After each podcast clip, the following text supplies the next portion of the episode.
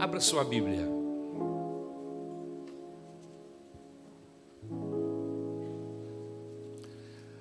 Salmo de número 46.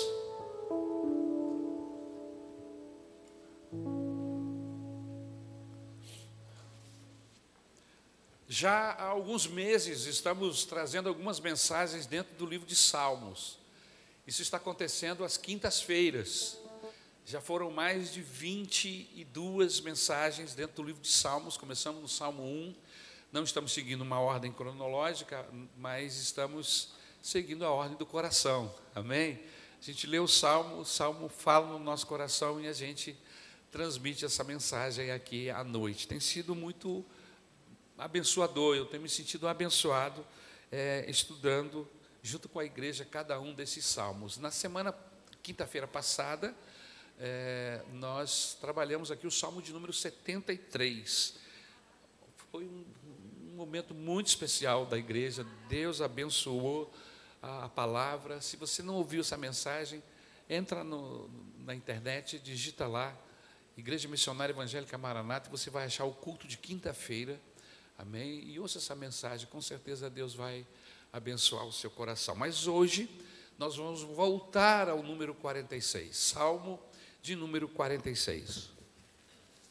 Apenas um versículo, o primeiro versículo. Irmãos, essa mensagem ela não é minha. Eu ouvi essa mensagem há uns dois anos atrás. E eu fui tão impactado, tocado por essa mensagem, que eu resolvi trazer essa mensagem esta manhã para o coração dos irmãos, de forma que, da mesma forma que eu fui impactado por essa mensagem, você também possa ser, no nome de Jesus. O tema da mensagem é o Deus que é refúgio e que é fortaleza. Amém? O Salmo 46, versículo 1 diz assim: Deus é o nosso refúgio e fortaleza, socorro bem presente na angústia. Você pode repetir comigo? Vamos lá? Deus é o nosso refúgio e fortaleza, socorro bem presente na angústia. O texto diz que Deus é o nosso, que Deus é a nossa, que Ele é o nosso refúgio, fortaleza e socorro. Repita comigo: refúgio fortaleza e socorro. Bendito seja o nome do Senhor. Você pode aplaudir o Senhor, porque Ele é refúgio, porque Ele é fortaleza e porque Ele é socorro. Aleluia. Louvado seja o nome do Senhor. Olhe para a Bíblia, você a fechou. Veja se você encontra aí a palavra refúgio. Com certeza você vai encontrar no texto que lemos. Veja, você vai encontrar a palavra fortaleza, você vai encontrar aí a palavra socorro. Aleluia. Eu quero pedir a você que repita mais uma vez comigo: refúgio, fortaleza, socorro. Aleluia. Fortaleza, socorro, refúgio. É sobre isso que eu gostaria de ministrar ao seu coração esta manhã. Queridos, nós estamos diante de um salmo, de um louvor, porque o, o livro de Salmos é um inário, é um inário que pertence a Israel, que pertence ao povo de Deus. Este louvor não foi cantado por Davi, foi cantado pelos filhos de Coré. Era um grupo de louvor semelhante a esse que nós temos aqui. Aleluia. Eu não vou pontuar nem o fundo histórico, nem o fundo escatológico deste, deste texto, mas eu vou olhar para este texto com uma ótica teocêntrica, olhando para Deus dentro desse texto, desse texto, e tentar viajar na alma do salmista e mostrar aos irmãos a forma que ele, neste texto, revela Deus, o Deus dos céus. Se você ver nesse cântico, se você olhar para esse cântico, você percebe que ele não começa com coisas materiais, ele não começa com coisas físicas, ele também não começa o cântico com nenhum tipo de criação. E você vai ver também que ele não começa esse cântico como ou com uma pessoa humana. Ele começa esse cântico com uma pessoa divina. Deus. Aleluia. Ele começa o cântico falando da pessoa magnífica do nosso Salvador, do nosso Senhor, Deus. E ele dá um conceito de quem é Deus. E ele vai dizer a todos nós que Deus, ao mesmo tempo, é refúgio, ao mesmo tempo é fortaleza e ao mesmo tempo é socorro. Louvado seja o nome do Senhor. E é interessante que ele faz essa, nessa exposição, ele faz a exposição da grandeza de Deus, da suficiência de Deus, da natureza de Deus, da potencialidade de Deus, do caráter de Deus, da soberania de Deus, da majestade de Deus, da infinitude de Deus. Louvado seja o seu nome. Ele mostra tudo que Deus é em apenas uma palavra. Quando ele diz Deus, ele está falando da unidade pluralizada de Deus. Ele está se referindo ao conselho do Deus Trino. Ele está dizendo que Deus, em essência absoluta, no seu poder absoluto, inerente à sua natureza, é uma só pessoa. Mas essa pessoa, ela é uma unidade pluralizada, que se revela de forma, aleluia, de, de forma de três pessoas, aonde a expressão da triunidade de Deus, aonde no conselho do Deus Trino é possível visualizar Deus Pai, Deus Filho e Deus Espírito Santo. Quando ele diz que Deus é refúgio, quando ele diz que Deus é fortaleza, quando ele diz que Deus é socorro, ele está apresentando as três faces da triunidade divina, ou seja, em refúgio é possível visualizar a pessoa do Deus Pai. Em fortaleza é possível visualizar a pessoa do Deus Filho. E em socorro é possível visualizar a pessoa do Espírito Santo.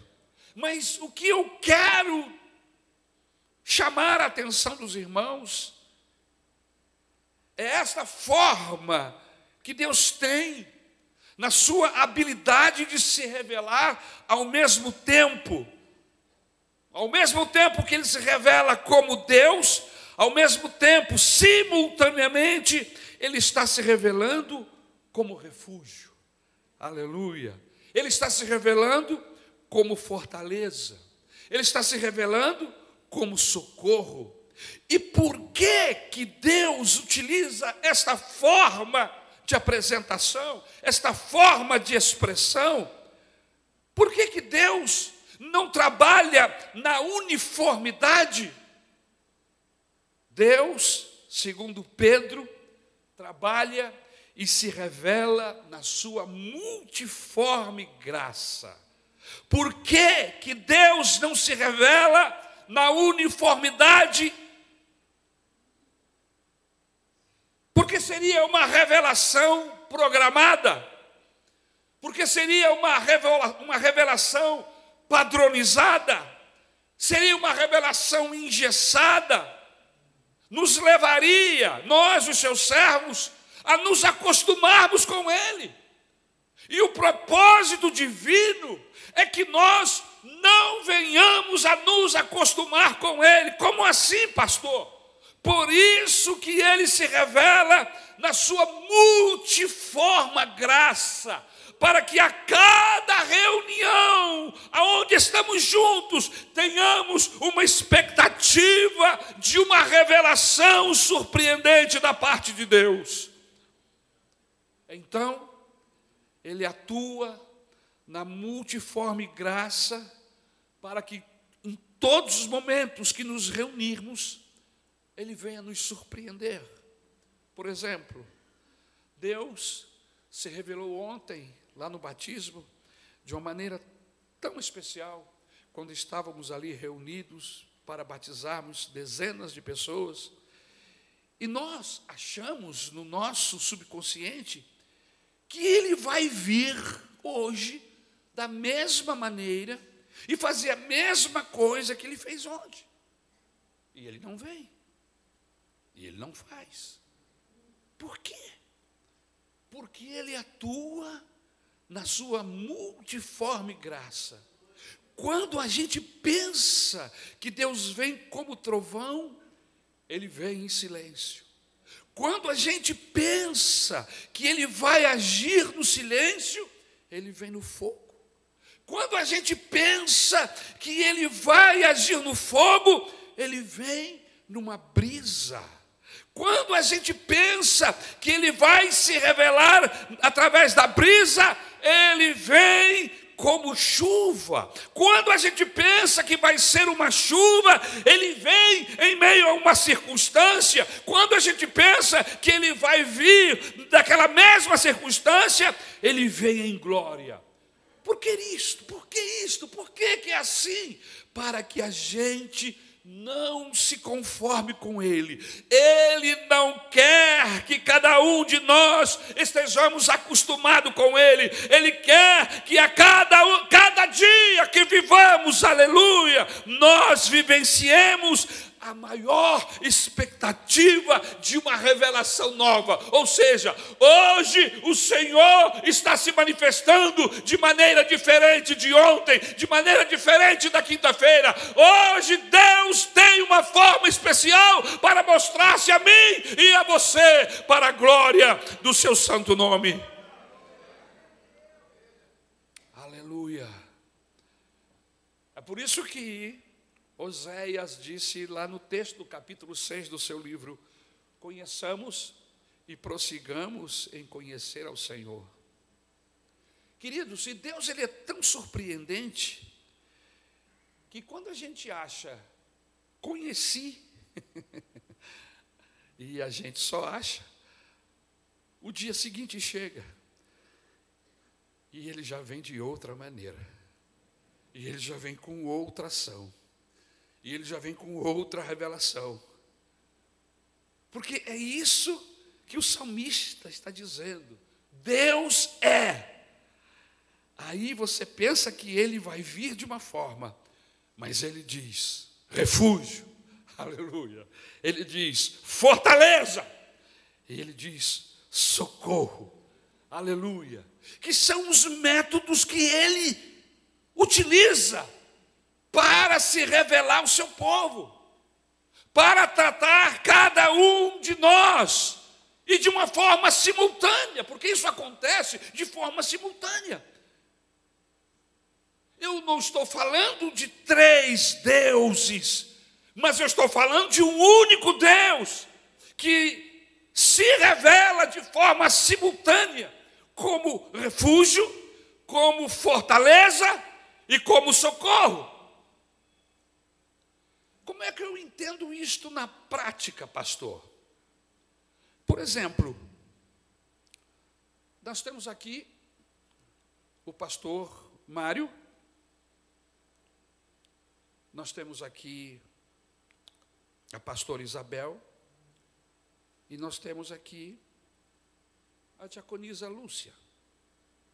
Os três no mesmo culto os três têm necessidades diferentes, problemas diferentes, são personalidades diferentes, indivíduos. Imagine uma hipótese que a irmã Lúcia tenha sido diagnosticada com uma enfermidade que não contou nem mesmo para o seu marido. E foi diante de Deus e disse: Senhor, aqui está o laudo. Eu preciso de uma cura. Eu preciso de um milagre. Ninguém sabe do culto sobre esta doença, sobre este laudo. Ela revela isto somente a Deus. Imagine que, simultaneamente, no mesmo culto, o pastor Mário esteja sofrendo uma injustiça. Está sendo injustiçado tremendamente. Está sendo acusado por todos os lados. Mas ele não comentou nada com ninguém e nem mesmo com a sua esposa. Somente a Deus. E ele diz: Senhor, tu sabes das injustiças que eu estou sofrendo. E o Senhor está ouvindo. Por outro lado, está aqui a pastora Isabel, que está em uma batalha travada, em uma peleja. Ela não comentou isso com seu esposo, comigo. Três pessoas aqui no culto, com necessidades diferentes. Como que Deus vai tratar dos três casos simultaneamente? Para a diaconisa Lúcia, Deus vai se revelar como Jeová Rafá e vai dizer: Eu sou o teu médico, eu sou aquele que te cura. Eu sou aquele que te dá saúde. Eu sou aquele que trata dos mínimos detalhes, ou seja, eu sou o Senhor que te sara. E ao mesmo tempo que ele está se revelando para ela, para a diaconisa Lúcia, como Jeová Rafá, ele está se revelando para o pastor Mário como Jeová Tissiquenu, que significa eu sou a tua justiça. Eu é que faço a sua defesa. Eu é que advogo as suas causas. Aleluia! E nenhuma acusação prevalecerá contra os eleitos, pois eu, o Senhor, os justifico. Aleluia!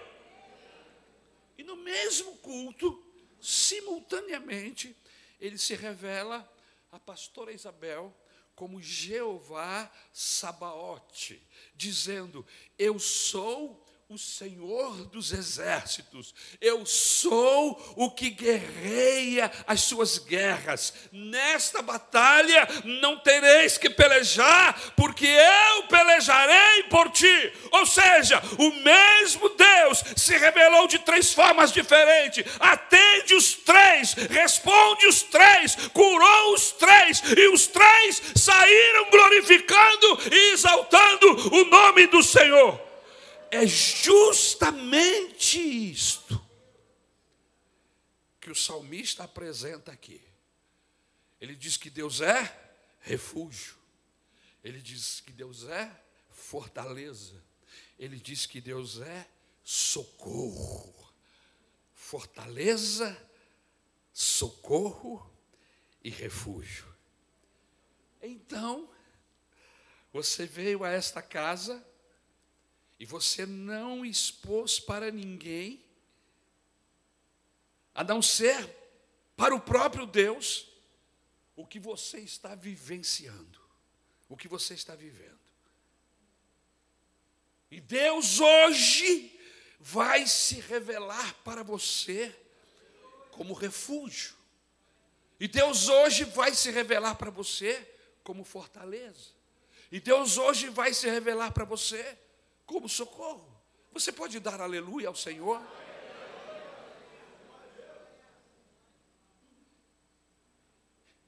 E Ele, Ele, Deus, quando decide se revelar como refúgio, Ele decide se revelar como refúgio para quem? Para quem? Para quem está em perigo, para quem está em fuga, para quem está sendo perseguido, para quem é alvo, para quem é caça, está sendo caçado, onde todos os armamentos dos inimigos estão apontados para ele, e ele está em fuga, ele está correndo, ele está peregrinando, ele está tentando sobreviver, mas os ataques são fortíssimos. Seu inimigo está prestes a capturá-lo, e quando o inimigo diz: Agora eu vou te dar o último golpe e vou capturá-lo. Deus se revela como refúgio e diz: Vem, porque eu vou te abrigar. Aleluia! Louvado seja o nome do Senhor. Vem, porque eu sou o teu abrigo. Vem, porque eu sou a tua proteção. Vem, porque eu sou o teu amparo, aleluia. Eu sou o teu lugar de seguro. Eu sou o que te protejo. Sou eu que te amparo. Sou eu que te escondo. Sou eu que te refugio, aleluia.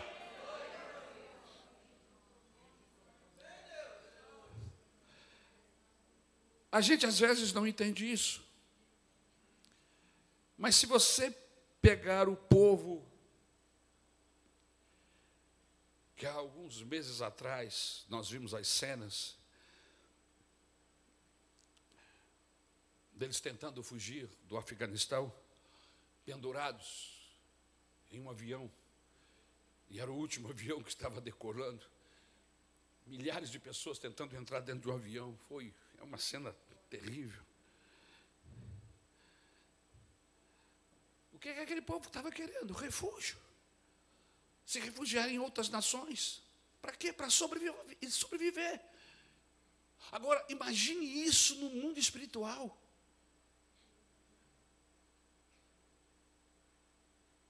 O inimigo, seja ele espiritual, seja ele físico, imagine te perseguindo. E quando ele vai dar o último bote, Deus se revela como amparo. Ele diz: calma, não se apavore, pode vir, eu sou teu refúgio. Saiba de uma coisa esta manhã: esse refúgio não é de pedra, esse refúgio não é de concreto, esse refúgio não é aço, não é feito por mãos humanas, esse refúgio é divino, aleluia. Esse refúgio é transcendental. Esse refúgio é o próprio Deus, aleluia. É por isso que Satanás te odeia. É por isso que Satanás nos odeia. Pedro compara Satanás a um leão que vive bramando, te procurando para te tragar e ele está ao seu derredor, e não ao seu redor. Redor é próximo, redor é junto, ao derredor é distante. A Bíblia diz que Satanás fica ao derredor, por quê? Entre o refúgio e entre Satanás, a Bíblia diz no Salmo de número 34 que o anjo do Senhor acampa ao redor daquele que o teme. Aleluia! Louvado seja o nome do Senhor. E Satanás fica procurando uma forma, uma maneira para te tragar. E você, aleluia, não pode ser tocado sequer, porque você está nas mãos dele, aleluia, nas mãos do Senhor. Aleluia. E ele não pode tocar em você. Ele não pode tocar no automóvel que ele, ele conduz. Aleluia. E muitas vezes ele não pode te encontrar. Eu saio de casa todos os dias. E nós vivemos em um estado com tanta violência que na minha mente vejo, será que eu, que eu vejo minha esposa de novo? Eu vou ver meus filhos? Não sei, porque eu, as balas perdidas, acidentes trágicos estão acontecendo a todo momento. Será que eu vou conseguir voltar? E aí, eu oro assim, Senhor, me cobre com o teu sangue. E aí você diz, mas o que é isso? Me cobre com teu sangue. Irmãos, é como se o Senhor colocasse sobre mim um manto, aonde o inimigo não pode me ver. Eu passo no meio do inimigo, no meio dos processos da vida difíceis, contrários à vida, e eu estou debaixo do manto da mão do Senhor, e o mal não pode me atingir. Bendito seja o nome do Senhor. Você está abrigado em um refúgio. E esse refúgio não é terreno. Esse refúgio não está embaixo para tentar te ver. Satanás, para te ver, precisa olhar para cima, porque o seu refúgio não é embaixo, o seu refúgio é em cima, aleluia. E não sou eu que digo isso, é a Bíblia que diz, no Salmo de número 91, aquele que habita no esconderijo do Altíssimo, aleluia, há um esconderijo secreto, aleluia, há um esconderijo secreto onde você está escondido. Agora ouça o que eu estou dizendo. A Bíblia diz que o esconderijo é do Altíssimo. O esconderijo é todo, aleluia, no Altíssimo. Agora veja, se o esconderijo é do Altíssimo, imagine Deus sendo o próprio esconderijo. É isso que ele está dizendo para você neste salmo. Eu sou o teu refúgio. Aleluia. E aí você começa a entender por que a fúria do inimigo contra você, seja espiritual ou humana, há uma fúria, ele é grande. Sabe por que Satanás faz de tudo para te atingir, para te derrubar? Porque você, porque nós somos amados de Deus. Ele te segura em suas mãos e você não cai. Ele te segura em suas mãos e você não é atingido, porque você está refugiado no esconderijo do Altíssimo. Veja que a Bíblia não diz que você só está abrigado no esconderijo do Altíssimo. Veja, é interessante, o texto diz aquele que habita no esconderijo do Altíssimo, o que acontece? A sombra do Onipotente descansará. Então veja que ao mesmo tempo que ele se revela como esconderijo do Altíssimo, ao mesmo tempo, simultaneamente, ele se revela como onipotente. A sombra é dele. Aleluia. Isso é só a sombra. Você só precisa da sombra para descansar. Louvado seja o nome do Senhor. Você entende por que entra luta e sai luta e você continua cantando? Entra prova e sai prova e você continua agradecendo? O diabo se pergunta: por quê? Por que, que ele não cai? Por que, que ele não morre? Porque além de você estar refugiado, existe uma sombra para você descansar. Aleluia. Este salmo é um salmo maravilhoso. Mas se isso não basta, eu vou usar uma realidade do dia a dia, de uma fazenda, de um sítio. Essa geração que nós vivemos hoje só conhece shopping, só conhece cidade, mas nós que temos um pouco mais de idade, já fomos a, a, a, a sítios, já fomos a, a, fazendas onde existem aves. E estas aves têm os seus pintinhos, têm os seus filhotinhos, e esses estão é, é, é, é, comendo, mas qualquer perigo que ocorra naquela região próxima onde está a ave e os seus pintos, ela simplesmente abre as asas e os seus pintinhos correm para baixo das asas. Se houver algum ataque, se houver alguma ação, os filhotes estão protegidos pelas asas da ave. É isso que Deus está dizendo aqui. As minhas asas estão abertas. Você pode correr para cá, porque eu vou abrigar você e o inimigo não vai atingir você. Toda arma forjada do mal contra você não atingirá você, porque as asas do Altíssimo irão te cobrir. Aleluia. Ele te cobrirá com as suas penas, e debaixo das suas asas estarás seguro. Aleluia.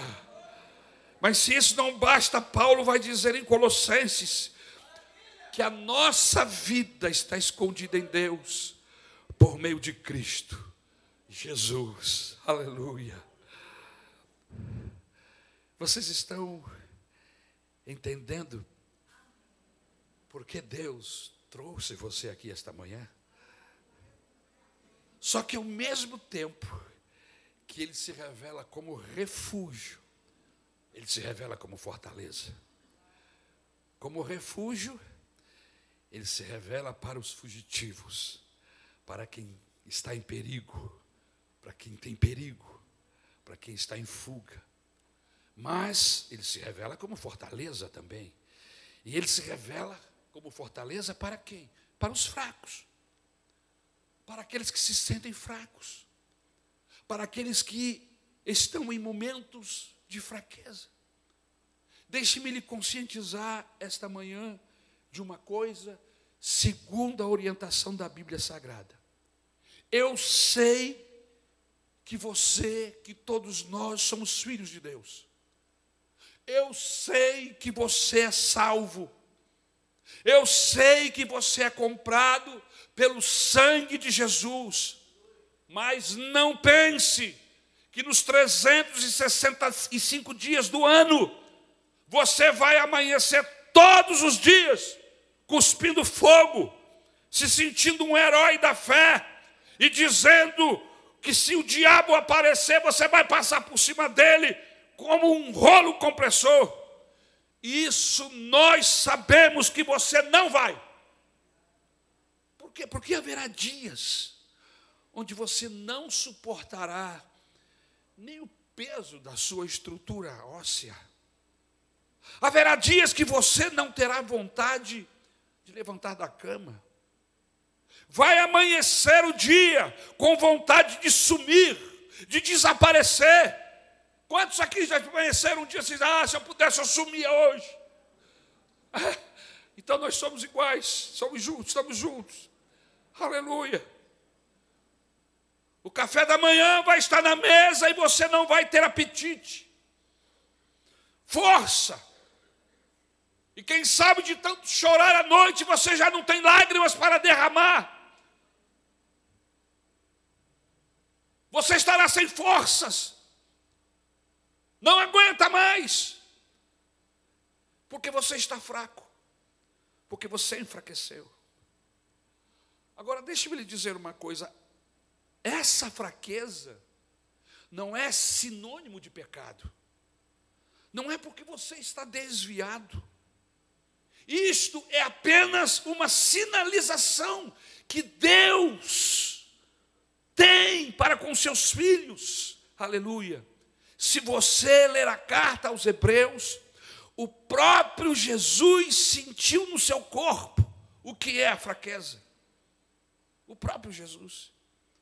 Isso é apenas Deus nos ensinando que nós não somos de aço, que nós não somos de ferro, que nós não somos de concreto, mas que nós somos de carne e osso, que somos limitados, que somos frágeis que, segundo o salmista escreveu no Salmo de número 103, ele conhece a nossa estrutura e sabe que somos pó.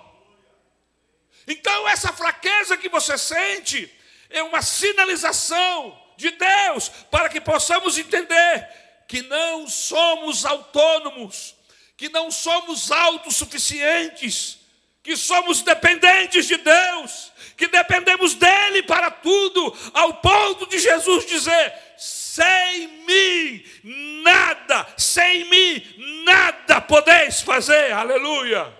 Mas se nós colocarmos esta frase, aleluia, no antônimo, ele está dizendo assim: comigo, tudo, comigo, tudo podeis fazer, aleluia. Mas isso é uma forma de Deus também nos conscientizar, dizendo o seguinte: eu tenho filhos fracos, mas não tenho filhos fracassados. Ser fraco é uma coisa, ser fracassado é totalmente diferente.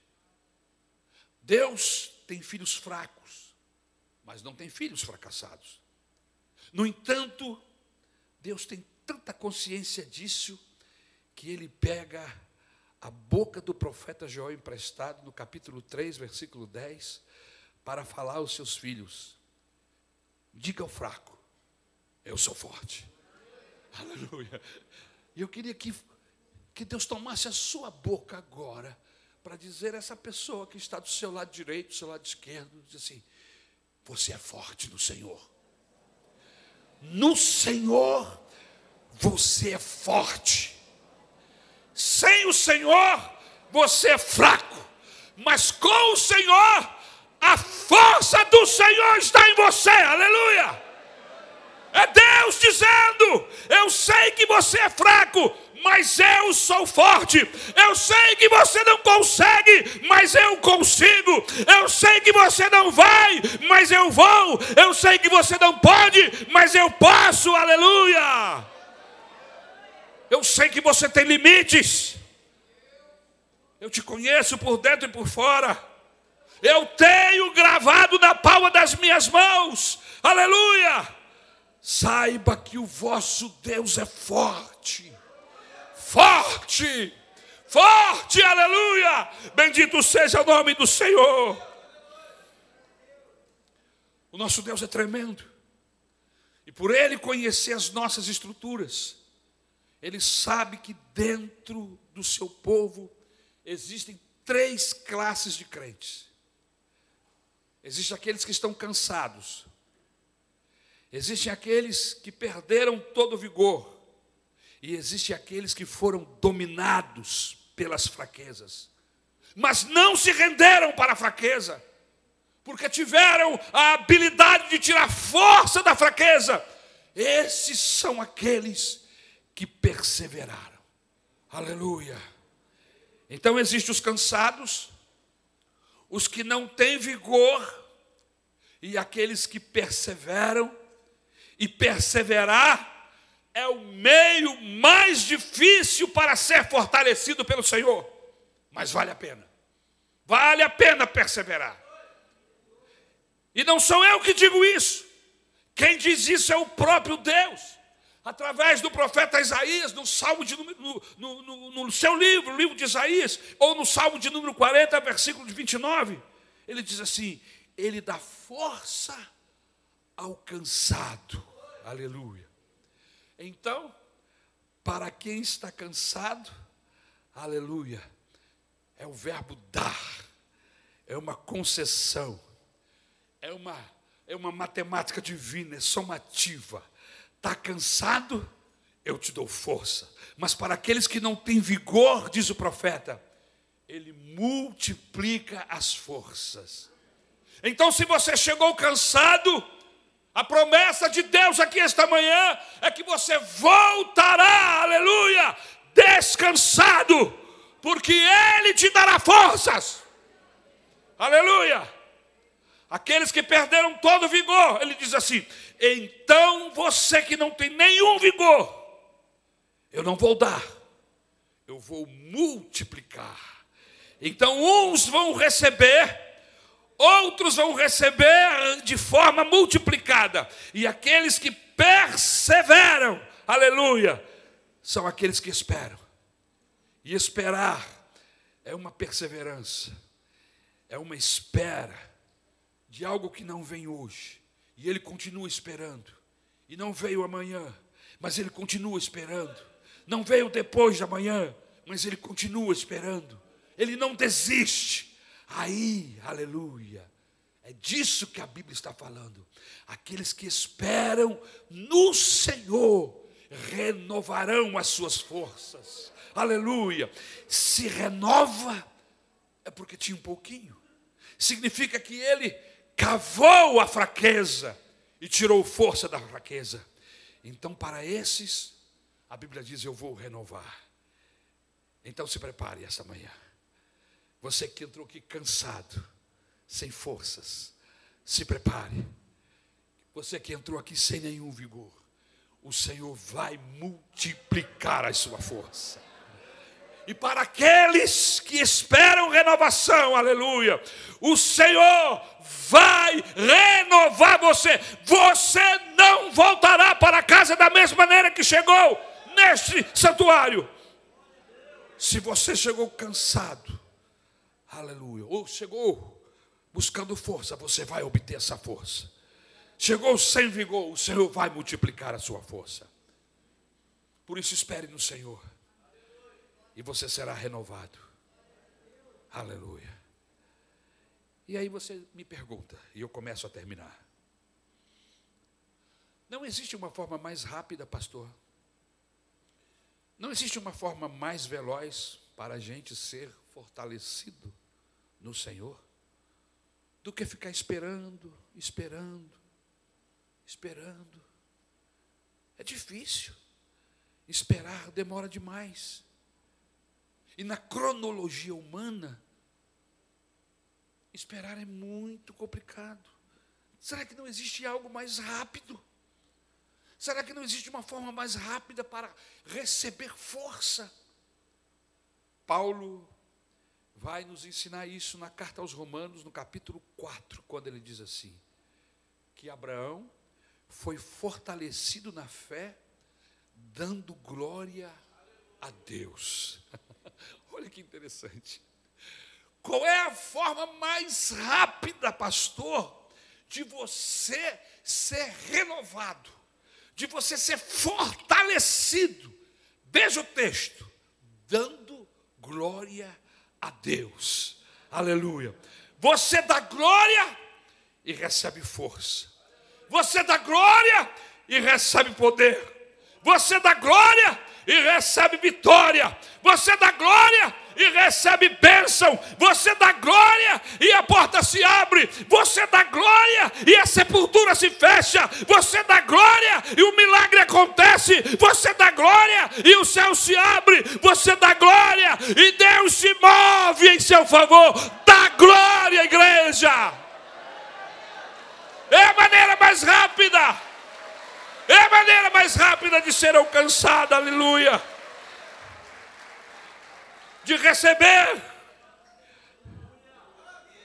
E eu quero dizer uma coisa: isso só depende de você. Eu não vou mandar você levantar a mão, eu não vou mandar você dar glória a Deus. Vai depender da sua fome, vai depender da sua sede. E como é que está o seu reservatório para encarar essa semana? Como é que está o seu reservatório? O texto bíblico diz: O Senhor dos Exércitos está conosco hoje, nesta casa. Sabe o que eu sou levado a crer, lendo esse texto? É que ninguém aqui nesta igreja esta manhã vai viver como um, um verme se rastejando. Porque Deus decidiu vir a este lugar para renovar as nossas forças para fortalecer o que está fraco, aleluia, para tocar no que está caído. Deixe-me dizer à luz da Bíblia que essa atitude de adoração que nós oferecemos a Deus, alegrou o coração de Deus. Quando você aplaudiu, quando você diz glória ao Senhor, você alegra o coração de Deus. E por que eu estou falando isso? Se vocês acreditam que alegraram, alegraram o coração de Deus, então isso significa que nós, que todos vocês serão recompensados. Sabe por quê? Porque a Bíblia diz que enquanto Deus se alegra, você recebe força. O texto da Bíblia diz que a alegria do Senhor é a nossa força. Por que, que você não deu glória a Deus ainda? Por que, que você não deu aleluia ainda? Enquanto você o adora, enquanto você dá glória ao Senhor, glorifica, enaltece o seu nome. Isso enche o coração de Deus de alegria. E quando o coração dele está cheio de alegria, está vindo força, está vindo poder, está vindo autoridade, está vindo a condição que você precisa para vencer Satanás, vencer a si mesmo. Bendito seja o nome do Senhor.